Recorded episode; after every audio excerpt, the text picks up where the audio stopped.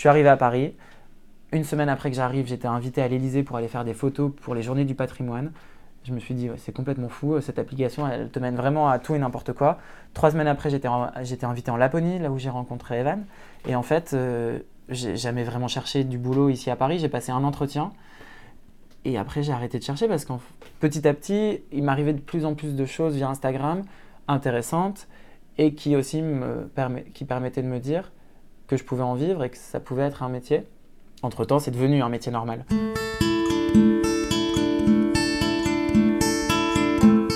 Enfin presque. Romain Costa n'aime pas le terme d'influenceur. Il envisage Instagram plus comme un lieu de partage que d'influence et préfère dire qu'il est Instagrammeur ou blogueur. Mais en réalité, il est surtout architecte puisqu'il vient de lancer son agence Costa Bon Amour avec son associé Evan. Un nouveau projet qui démarre fort, notamment porté par les 125 000 abonnés Instagram de Romain. Une communauté adepte de son esthétique élégante, tracée, toujours teintée de bleu, son signe distinctif sur ce réseau. Romain, nous l'avons rencontré il y a un peu plus d'un an lorsque nous avons réalisé son home tour qui est d'ailleurs euh, disponible sur le blog. Et nous sommes ravis de le retrouver aujourd'hui pour ce podcast. L'occasion de vous faire découvrir un peu différemment ce jeune homme étonnant, déterminé, plein de projets dont il nous parle aujourd'hui. Cette émission fait partie d'une série de conversations sincères, authentiques avec ceux qui font de la déco et de l'architecture leur métier. Pour une fois, ce ne sera pas enregistré dans un hôtel, mais directement chez eux, dans leur salon, leur cuisine. Ils nous parleront de leur passion, mais aussi de leur parcours, de leurs difficultés, de leur réussite, de ce qui les fait douter ou au contraire avancer, et aussi de l'impact des réseaux sociaux sur nos intérieurs. Ces podcasts sont réalisés avec la complicité de Leroy Merlin, parce qu'on ne va pas uniquement dans leur magasin pour réparer la chaudière, mais aussi et surtout pour faire prendre vie à notre déco, comme en témoigne l'ouverture au batignolles de l'Appart, leur concept store dédié à l'aménagement intérieur. Je suis Anne-Sophie, cofondatrice d'Hello Blogzine, et aujourd'hui je reçois Romain Costa, architecte. Avec Romain, nous allons parler de déco, de son parcours, mais aussi de ses débuts sur Instagram, notamment des mises en avant qui l'ont propulsé à 10 000 puis à 35 000 abonnés en à peine quelques jours. Il nous raconte comment tout ça a changé son quotidien, mais aussi le revers de la médaille, notamment quand il a publié une photo de lui et de son amoureux en train de s'embrasser, une image qui lui a fait perdre 1000 abonnés dans l'heure, mais qui lui a aussi fait prendre conscience qu'il pouvait utiliser ce réseau pour renverser les choses et lutter contre l'homophobie. Vous êtes sur Unplug, le podcast par Hello Blogzine qui invite les influenceurs à parler sans filtre de leur vie on et offline.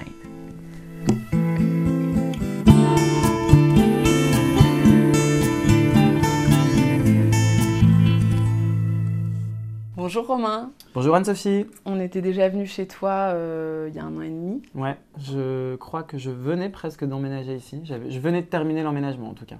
Et du coup, on était venu shooter euh, en photo, en vidéo. Vous pouvez retrouver tout ça euh, sur YouTube et sur le blog. Le, le home tour intégral de Romain Costa euh, est disponible en ligne. Qu'est-ce qui a changé depuis? Tu as changé des trucs en déco? Une petite lampe par-ci par-là. J'ai eu des cadeaux d'anniversaire entre-temps. Euh, moi perso, je me suis pas fait plaisir cette année, particulièrement en déco. Euh, ce que tu peux voir qui a beaucoup changé, c'est que beaucoup de mes plantes sont mortes. Euh, j'ai été beaucoup en déplacement, mais non, le, en fait, je, je, sais que je vais, je vais déménager d'ici peu et donc je me réserve un peu pour le, pour le nouvel appartement. Tu as d'autres envies, d'inspiration là de... Il y a des choses que tu peux plus voir chez toi? Non, je suis assez content de tout ce que j'ai chez moi. Je pense que ça va, ça va aussi être en fonction du lieu. Euh, après, euh, je suis toujours les mêmes, euh, les mêmes, les mêmes goûts en déco. J'aime toujours le vintage mixé avec des pièces un peu plus contemporaines. toujours, toujours simple, assez brut. par contre, je m'intéresse de plus en plus à l'art et, et, je pense que j'essaierai d'en avoir de plus en plus chez moi, petit à petit. Hein. Puis surtout, c'est un nouvel appartement que je prends avec euh, mon amoureux, donc euh, il va aussi y avoir beaucoup de ses goûts à lui, donc, euh, donc on, verra comment on mixe tout ça. Parce que lui, il est aussi Il est aussi architecte. pour l'instant, il vit en Espagne. Mais, mais donc le projet, c'est qu'il vienne s'installer à Paris et, donc que je, je, quitte cet appartement parce que, parce que du coup, c'est mon appartement et qu'on qu'on a envie d'en avoir un, un, à nous deux. Euh, donc, euh, donc ça, ça arrive rentrée prochaine. Tu penses que ça va bien se passer niveau déco ou vous avez à peu près les même mêmes euh, goûts. sensibilité? On a les mêmes goûts en architecture, on a les mêmes goûts en, en déco. Et en plus de ça, on est tous les deux assez, assez euh, conciliants. Donc, euh, donc j'accepte euh, certaines choses que j'aime moins venant de lui, euh, des propositions déco. Et, euh, et lui, il est assez ouvert, donc il me fait, il me fait euh, confiance aussi. Euh, donc, euh, donc non, ça va aller. Et est-ce que c'est difficile de garder sa personnalité, son style quand on a euh, sur les réseaux sociaux, Pinterest, Instagram, on a en permanence de l'inspiration? Est-ce que toi c'est quelque chose qui, que tu gères facilement ou parce que ça génère beaucoup d'envie, je trouve. Oui, après, après, je suis architecte, donc mon métier, c'est d'être force de proposition, d'être créatif et, euh, et d'être euh, inspiré, mais de pas copier ce que je vois sur, euh, dans les magazines, sur les réseaux sociaux. Donc, donc c'est inspirant tout ce que je vois, mais c'est pas pour autant que, que je reproduis ce que je vois, puisque mon métier, c'est de proposer un univers aussi qui m'est propre. Donc, donc non, mon univers, je, euh, je le garde et, et il, se, il se développe grâce aux inspirations qu'on a sur, euh, sur Pinterest, sur euh, Instagram, euh, lors des salons Maison et Objets, des, des salons à Milan. Mais, mais il, reste propre à ce que j'aime et je ne suis, je suis pas influencé par ce que je vois. C'est-à-dire que les tendances du moment font, ne, ne c'est-à-dire que je ne vais pas reproduire les tendances du moment. Si une, une tendance ne me plaît pas, j'en mettrai pas dans mes projets, j'en mettrai pas chez moi. Et il y a aussi des... En archi, nous, euh, on- sur certains projets, on, on est parfois euh, à contre-courant et ça nous plaît aussi. T'as en un en tête par exemple, euh, un projet sur lequel vous travaillez en ce moment et qui serait un peu à, à contre-courant? En fait, en ce moment, tu vois, c'est c'est pas forcément à la mode, mais nous, on aime bien, on, aime- on essaye de proposer à nos clients de mettre de la brique, de mettre des, de mettre. euh, brutes, non? Ouais, ouais, ouais. On- on- je suis architecte. Euh, Evan, avec qui je travaille, est architecte d'intérieur, que j'ai rencontré il y a trois ans. Et il faut bien faire la différence entre un, décorateur et un architecte d'intérieur. Moi, en tant qu'architecte, je souffre pas de, ce- de, de cette différence. Personne m'assimile jamais à un décorateur, mais c'est vrai qu'on on a de plus en plus le cas, de figure où les gens nous disent Ah, vous êtes décorateur parce qu'on fait de l'archi d'intérieur. Et c'est complètement différent. Donc avec Evan, vous vous êtes associés pour créer l'agence Costa Bon Amour ensemble. Comment vous êtes rencontrés tous les deux? On était euh, tous les deux en reportage en Laponie, elle en tant que journaliste, car euh, elle a un bagage de journalisme, elle est rédactrice en chef d'un magazine, et, euh, c'est ce qui fait aussi que ça la nourrit en tant qu'architecte. Et moi en tant que plutôt photographe et, et relais sur les réseaux sociaux. Donc on s'était jamais rencontrés, on s'est retrouvés assis l'un à côté de l'autre dans l'avion, on n'était que deux pour ce voyage. Et on a discuté, au bout de trois minutes, on s'est dit, non mais en fait, on, a vachement de points en commun, on s'est- très bien entendu, et puis c'était important de bien s'entendre. On était ensemble pendant une semaine, dans un pays où il faisait nuit à 15 heures. Donc heureusement, on s'est très bien entendu, on s'est vu- on s'est revus après, euh, et peu de temps après, on m'a proposé euh, de faire un projet d'architecture, de, de refaire un resto. Euh, moi, à l'époque, j'avais un peu mis l'architecture entre parenthèses parce que je m'étais un peu plus dédié au développement de, la partie mode sur, euh, sur mon Instagram. Et donc, j'ai proposé à Evan de m'accompagner sur ce projet parce que moi, j'avais pas le temps de m'en occuper tout seul. Et euh, bon, au final, elle a fait plus que m'accompagner. On a vraiment, euh, c'est c'est Evan qui a géré tout le chantier. En fait, on a dessiné le projet à deux et c'est Evan qui a géré tout le chantier, tout le suivi de chantier. Mais donc, ce premier projet a initié le fait qu'on puisse collaborer. Euh, pour moi, c'était important de trouver quelqu'un avec qui je m'entende très bien. C'est toujours dur quand tu es créatif de t'associer à, quel- à quelqu'un parce que il faut que les égos rentrent pas en contradiction, que tu aies les mêmes aspirations, euh, les, mêmes objectifs aussi euh, de vie, et que l'un et l'autre se nourrissent. Et ce qui est génial avec Evan, c'est que imaginer un projet avec elle, c'est comme une partie de ping-pong. C'est-à-dire qu'on se renvoie des idées et, et je suis toujours très surpris de la vitesse à laquelle on dessine un projet.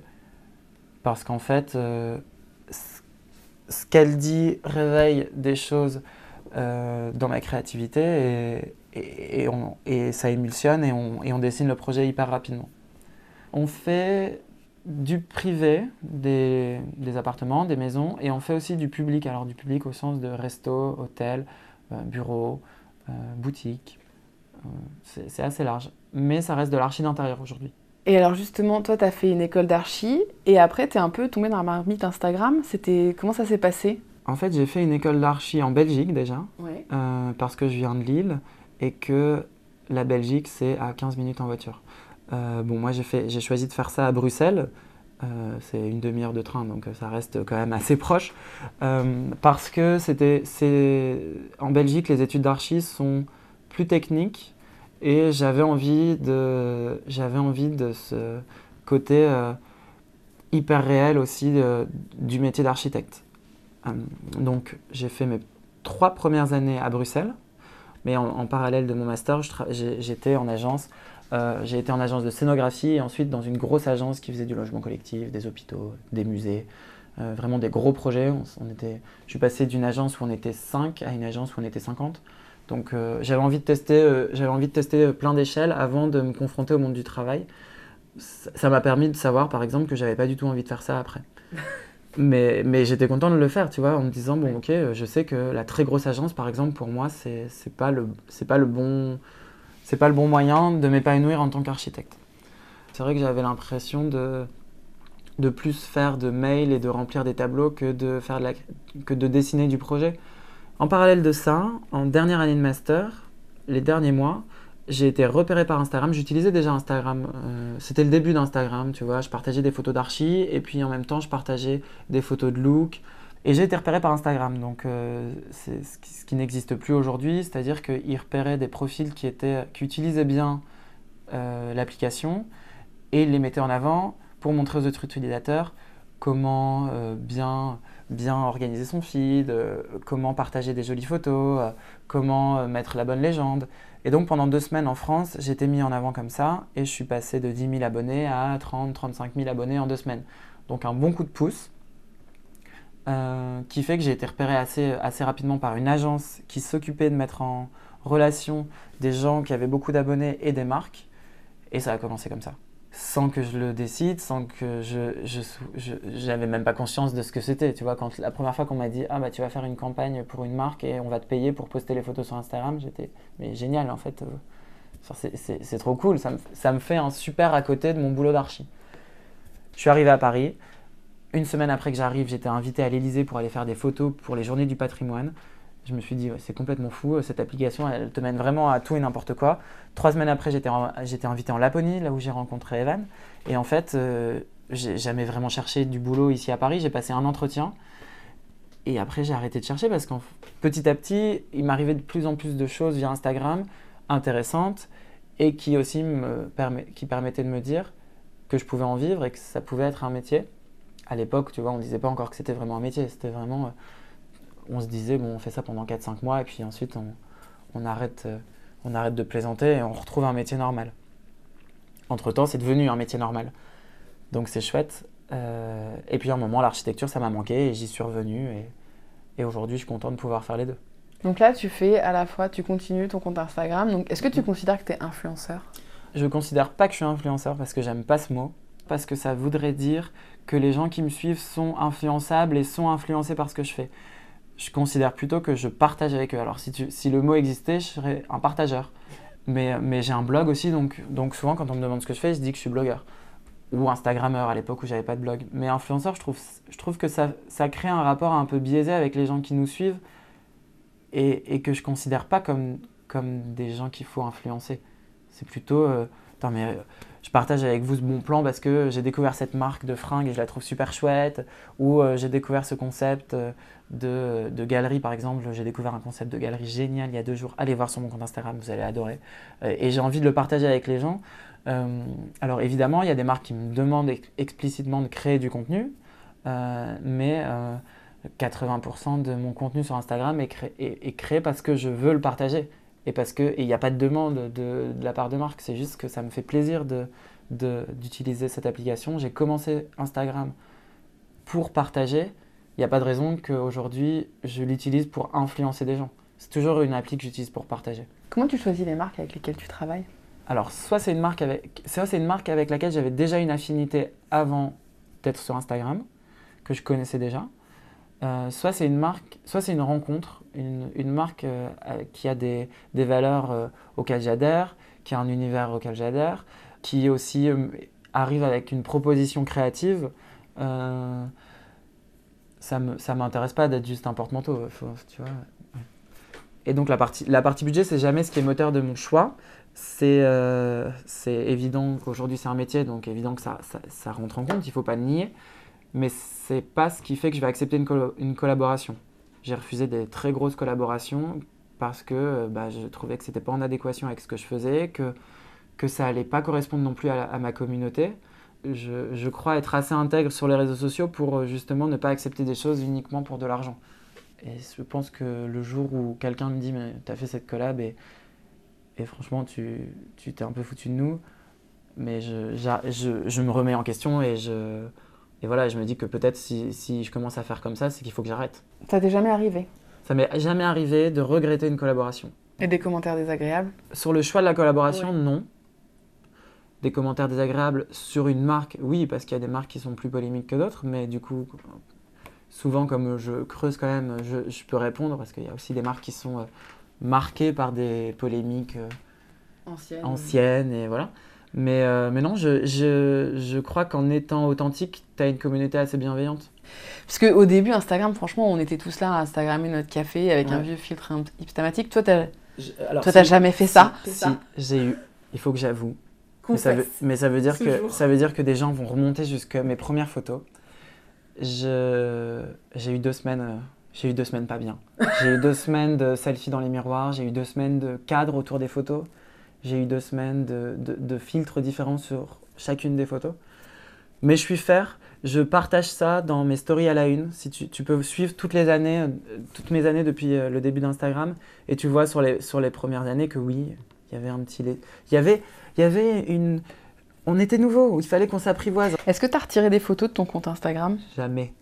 Comme les règles d'Instagram ont, ont, clairement changé, on n'est plus dans une, dans une recherche d'inspiration et de créativité du plus grand nombre en tout cas. Il y a encore évidemment beaucoup de gens qui, utilisent Instagram pour ça. Comme il y a le nouvel algorithme, j'ai un vrai lâcher prise sur le fait que je peux poster une photo. D'ailleurs, juste avant que tu arrives, j'ai posté une photo et la légende c'est euh, le genre de photo que personne n'aime, mais moi j'aime bien, donc tant pis. Et en fait, je sais que c'est pas une photo qui va engager beaucoup et c'est pas grave parce qu'en fait, ça me fait plaisir de la poster. Alors Instagram, ça t'a pas mal aidé pour monter ton agence?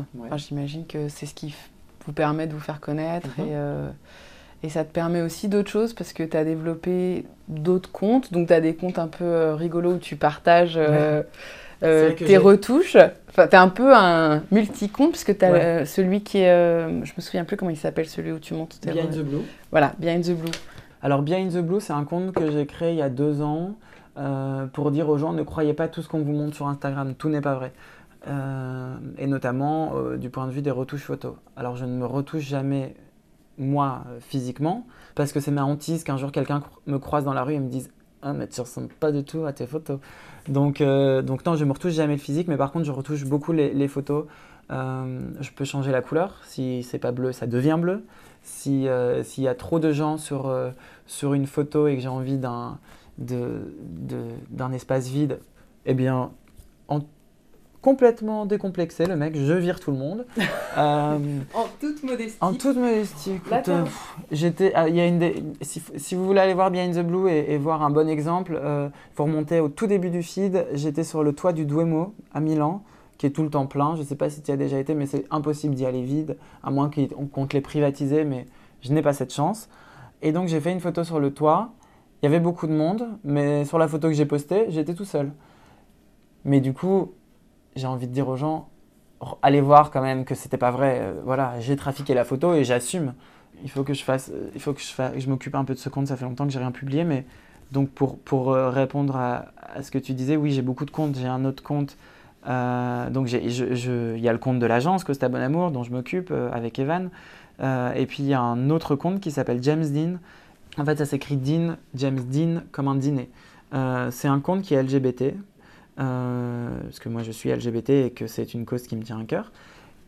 Et en fait, je collabore avec une association qui s'appelle Le Refuge, qui vient en aide aux, jeunes LGBT qui se, font, qui se font virer de chez eux, qui sont victimes de LGBT-phobie. et donc, ils sont accueillis par Le Refuge, ils sont pris en charge. L'idée, c'est de les remettre, les remettre sur pied rapidement et les remettre dans une situation qui, les, qui peut qui leur permet de se réinsérer dans la société assez vite, de leur trouver un boulot, de leur trouver un logement. Euh, et donc, ça fait longtemps que je voulais, euh, ça fait longtemps que je connais cette association et ça fait longtemps que j'avais envie de faire quelque chose avec eux. Je savais pas comment, je savais pas comment utiliser le, fait qu'il y ait beaucoup de gens qui me suivent et que du coup, ça me donnait une force de frappe qui était, qui était plus importante que, euh, que d'autres personnes. Et ça a pris du temps, mais, mais donc en octobre 2018, j'ai créé avec, avec Marina qui travaille avec moi ce compte pour permettre de créer des petits événements tous les mois, donc un dîner, c'est pour ça que ça s'appelle James Dean, où on invite 5 euh, des jeunes du refuge. À Paris, ils sont 22. Euh, c'est une, association nationale. Pour l'instant, nous, on fait ça que à Paris parce que bah, j'ai un emploi du temps un peu chargé. donc, euh, donc pour moi, c'est un peu trop compliqué aujourd'hui d'imaginer organiser ça autre part qu'à Paris, mais j'espère qu'on y arrivera. Donc il y a, y a, 22, y a 22 jeunes du au refuge Paris.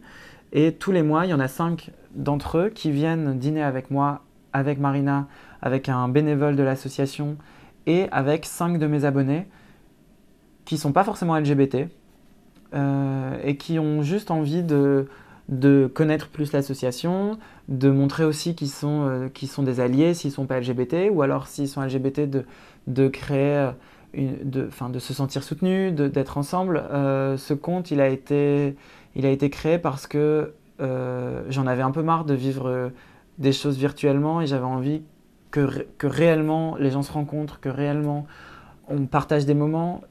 Et, euh, et ces dîners, ils sont, ils sont juste là pour, pour faire parler de l'association et en même temps pour permettre aux jeunes du refuge de passer un moment qui est un moment banal. Enfin, tu vois, on va tous manger au resto avec nos potes de temps en temps.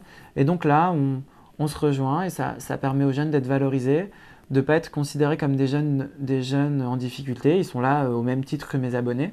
Moi, ça, me permet de créer un lien avec eux aussi et d'être content de les revoir euh, tous les mois, puis de les accompagner. Ça permet euh, à des marques qui n'auraient pas forcément pensé envoyer des, enfin, tu vois, les, invendus ou, des produits de beauté ou des choses comme ça à l'association bah, vu qu'on travaille ensemble sur le blog, bah, ils se disent bah, en fait, euh, ce serait cool si en plus de ça, on, aidait, euh, on aidait le refuge. Donc, euh, donc ça, permet, ça permet des chouettes choses. Et surtout, ça me, ça me réconcilie un peu avec une application que je trouve devient un peu trop égocentrique, un peu trop virtuel, et puis un peu trop télé-réalité, hein, tu vois, où en fait l'application Instagram, au tout départ, c'était vraiment là pour qu'on partage des choses ensemble. Aujourd'hui, j'ai plus l'impression qu'il y a des gens qui montrent des choses à d'autres, mais qu'il n'y a plus de partage. Et c'est génial de se dire que tout ça, c'est possible grâce à quelque chose qui s'est créé virtuellement. Parce que c'est possible grâce, euh, à Instagram. Concrètement, euh, aujourd'hui, euh, on, est invité par les restos, donc t'imagines, c'est une table de 15 personnes. Ça, ce serait pas possible sur Instagram. T'imagines quelqu'un qui démarque et qui dit bonjour, je voudrais faire un dîner associatif pour 15 personnes, est-ce que vous êtes OK? Voilà, ça c'est aussi possible parce que les restaurateurs bah, savent que je vais euh, en parler aussi un peu sur mon compte. On a beaucoup de chance aussi, euh, les restaurateurs sont, adhèrent au projet, ça leur fait toujours plaisir, mais euh, voilà, on est 15. Donc, donc merci cette application virtuelle d'avoir créé des jolis moments réels. À, à partir de quel moment tu as décidé de le montrer plus sur ton compte? J'ai écrit un article il y a 3 ans, 2 ans, sur mon coming out. Alors, c'est pas personnel sur mon coming out, c'est juste une, c'est plutôt un article général sur la difficulté aujourd'hui de faire son coming out, ou en tout cas faire prendre conscience aux gens qui n'ont pas à le faire que c'est un moment difficile pour euh, quelqu'un qui, qui, doit passer par là, et aussi pour, pour, euh, pour soutenir ceux qui doivent passer par là et, et pour leur dire vous n'êtes pas tout seul, on est, on est, je suis aussi passé par là, j'avais besoin de savoir que j'étais pas seul à l'époque et j'ai pas forcément trouvé de soutien. Alors, alors du coup, je vous donne, je vous apporte un peu de soutien. C'était hyper fort quand j'ai publié ce, cet article et que j'ai vu en fait que ça aidait beaucoup de gens. Donc, euh, donc à partir de là, je me suis dit il faut utiliser cette voie pour, euh, pour aider ceux qui sont euh, pas aussi soutenus que moi, qui sont pas aussi entourés. Mine de rien, il y a quand même si j'ai un coup de mou, si je me sens seul, si je reçois une si je me fais agresser, euh, comme ça a été le cas euh, l'année dernière, eh ben, je peux publier quelque chose sur Instagram et je peux dire, punaise, je viens de vivre une agression homophobe, c'est difficile, et il y a des centaines de milliers de personnes qui peuvent me soutenir. Qu'est-ce qui s'est passé? Je me suis fait chahuter dans le métro par un jour de Gay Pride, donc forcément ça attise un petit peu les plus conservateurs et les plus réfractaires à la diversité. Euh, c'était un petit moment un peu éprouvant, mais, euh, mais ça m'a permis d'en parler, de dire, euh, de dire à ceux qui n'osent pas en parler ou à ceux qui ne peuvent pas en parler, bah voilà, moi aussi, je traverse ce genre de choses. Moi aussi, je reçois des messages difficiles. Moi aussi, dans la rue, j'ai peur de tenir la main de mon copain. Étant... Aujourd'hui encore Aujourd'hui encore. Et évidemment, les chiffres... à Paris à Paris et en France, les chiffres euh, qui sont, euh, qui sont sortis euh, il y a quelques jours, là, le rapport annuel de SOS Homophobie est alarmant en 2018. Les chiffres, c'est terrible, c'est une année noire 2018. Donc, donc James Dean, ça, ça, a été créé en 2018 parce que justement, il y avait une recrudescence des agressions homophobes. Et j'ai publié un bisou avec mon amoureux, une jolie photo qui était dans un cadre architectural. C'est la première fois que je postais une photo de Adan et moi en train de nous embrasser. Euh, avant ça, tu comprenais que j'étais en couple avec lui si tu me suivais euh, régulièrement, mais en tout cas, j'avais jamais dit euh, je vous présente mon, amoureux. Et en fait, cette photo a été très bien reçue, mais elle a été en même temps assez mal reçue par beaucoup de gens. J'ai perdu, à cause de cette photo, plus de 10 000 abonnés. Et depuis cette photo, mon compte est un peu en situation périlleuse, c'est-à-dire que j'ai perdu le soir même dans, l'heure qui a suivi, il y a 1000 personnes qui se sont désabonnées de mon compte. C'était hyper violent parce que je me disais, c'est quand même des gens qui ont choisi de me suivre et qui, adhèrent à ce que je fais et je, et leur, et je leur ai jamais menti, je leur ai jamais dit que j'étais que j'étais euh, pas en couple avec des garçons, enfin, ou avec, en couple avec un garçon. ça a été un peu violent et je me suis dit, punaise, si moi, qui suis hyper entouré, je me sens autant seul euh, devant, mon, devant mon compte Instagram que je vois descendre, le nombre d'abonnés que je vois descendre parce que j'ai publié une photo comme ça, avec un message en disant demain, c'est demain est organisée une marche contre l'homophobie, euh, c'est important d'y participer. Et je me suis dit, il y a un truc à faire. Il y a, et ça veut dire qu'il y a beaucoup de gens qui doivent se sentir très seuls. Et donc c'est pour ça que je me suis dit, il faut qu'on crée quelque chose de, de réel. Il faut qu'on se rencontre, il faut qu'on soutienne les uns les autres et qu'il faut, il faut, et puis il faut qu'on en parle. En fait, il faut qu'on soit visible. Ouais, c'était, euh, c'est un moment un peu, un peu étrange, mais qui m'a donné un coup de pied aux fesses en me disant, mais en fait, euh, ah, ok, vous voulez pas voir ça, bah, en fait, je vais vous en montrer encore plus. Et, euh, et, tant pis si ça vous dérange, il faut que vous vous habituiez à voir ce genre de choses. Et oui, non, recevoir des insultes homophobes, alors que ce soit dans la vraie vie, moi j'ai de la chance, j'habite à Paris, dans un quartier qui s'y prête moins, dans un milieu professionnel qui s'y prête moins, mais je, reçois évidemment des insultes euh, régulièrement sur les réseaux sociaux, c'est très très très souvent.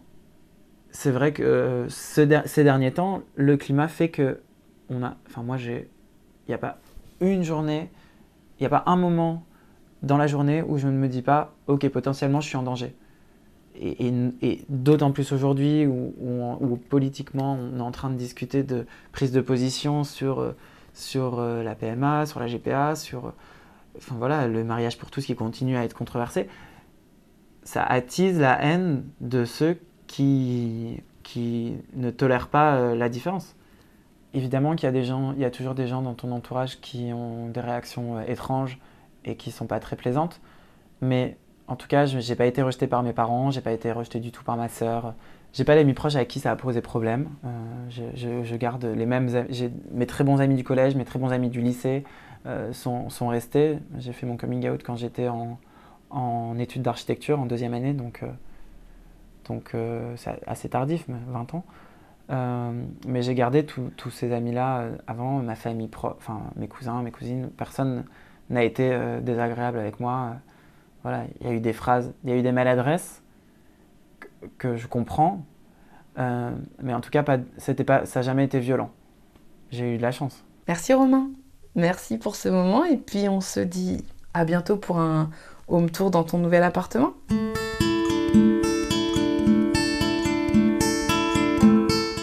C'était un nouvel épisode d'Unplug. Merci d'avoir partagé ce moment avec nous. Si cela vous a plu, surtout, n'hésitez pas à nous le faire savoir. Quelques étoiles, un petit commentaire, ça nous fait toujours très plaisir.